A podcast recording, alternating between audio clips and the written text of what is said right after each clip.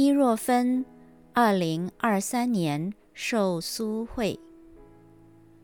二零二三年一月十日，农历十二月十九日，纪念苏东坡九百八十六岁诞辰。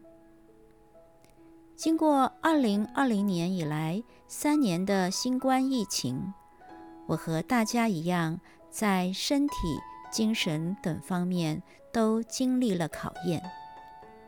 二零二零年，在新加坡阻断措施期间，我闭门在家七十七天，足不出户，完成了《背万自爱》，学着苏东坡爱自己，享受快意人生这本书。后来荣获新加坡联合早报。二零二一年十大好书选，感谢读者从书中有所启发，也感谢联合早报二零二一年十大好书选的评审青睐。背万自爱，学着苏东坡爱自己，享受快意人生，有望在二零二三年出版大陆简体字版。书名是《自在自爱》，苏东坡的生活哲学。疫情初期，已经有学者提到苏东坡对公共卫生的重视，不惜打破自己发下的重大誓言，把秘密的药方公开。这个药方叫做圣散子，神圣的圣，散步的散，孩子的子。圣散子救人无数。苏东坡又在杭州创立了中国历史上早期的公家医院，叫做安乐坊。学者大大褒扬了苏东坡对于防范和治疗瘟疫的历史贡献。不过，由于资讯多次转发，内容有些差异。加上很少对于圣散子方的全面反思，难免造成有些不明就里的人直接根据书里的圣散子方去抓药，以为可以治疗新冠病毒造成的瘟疫。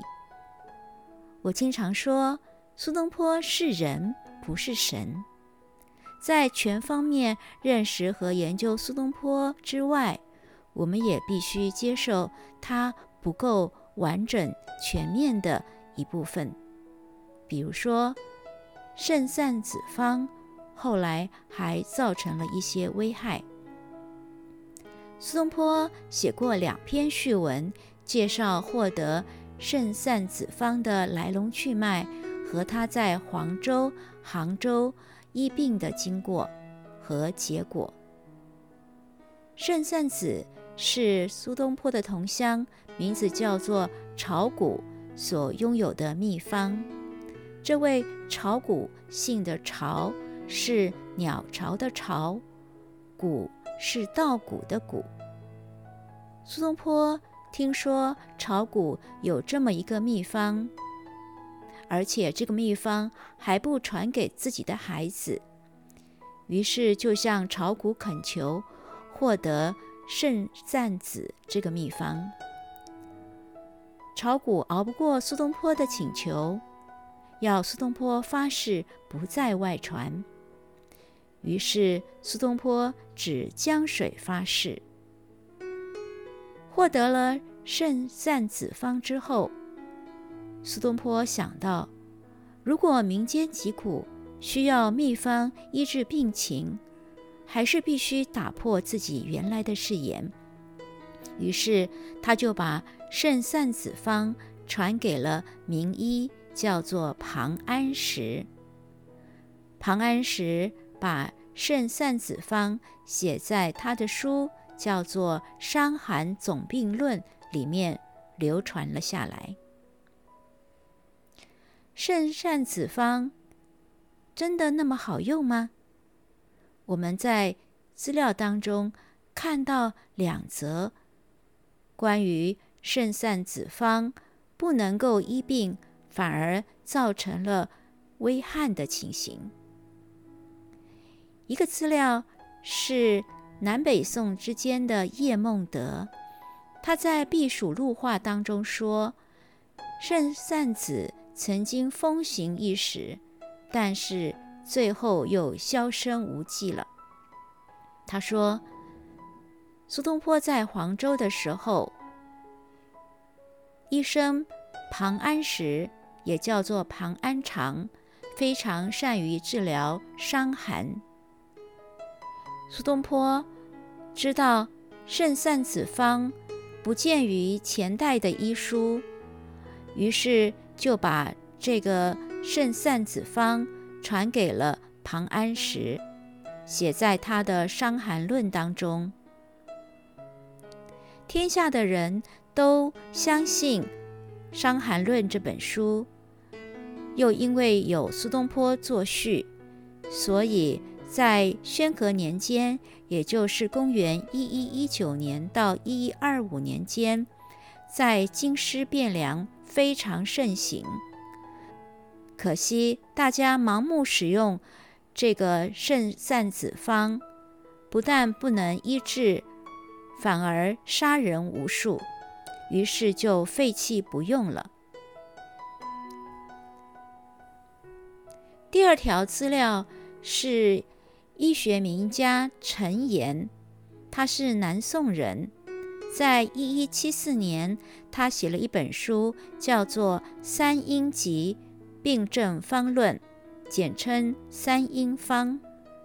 在《三阴方》里面，他也讲到，肾散子方是治疗寒疫的，也就是寒所造成的疾病。但是因为有苏东坡作序，天下通行。在公元一一五一年永嘉瘟疫期间，被害者不可胜数。也就是说，在三阴方当中，特别强调要了解病的原因，而不是盲目相信名人所写的药方。也不能随便从《伤寒论》这样的名著当中自己去找药方子来医治。总而言之，我们感佩苏东坡对于老百姓的疾病的关怀，愿意把秘传的肾散子方公开，而且真的曾经在黄州和杭州。得到老百姓的支持以及救助，但是苏东坡是人，不是神，所以任何的医疗都还是要有科学的根据。中医也讲要对症下药。二零二三年新冠病毒造成的疫情。还没有完全的解除，但是全世界已经慢慢的必须适应与病毒共存的生活了。我们怀念苏东坡，我们纪念苏东坡。在二零二三年一月十日，苏东坡九百八十六岁诞辰的日子。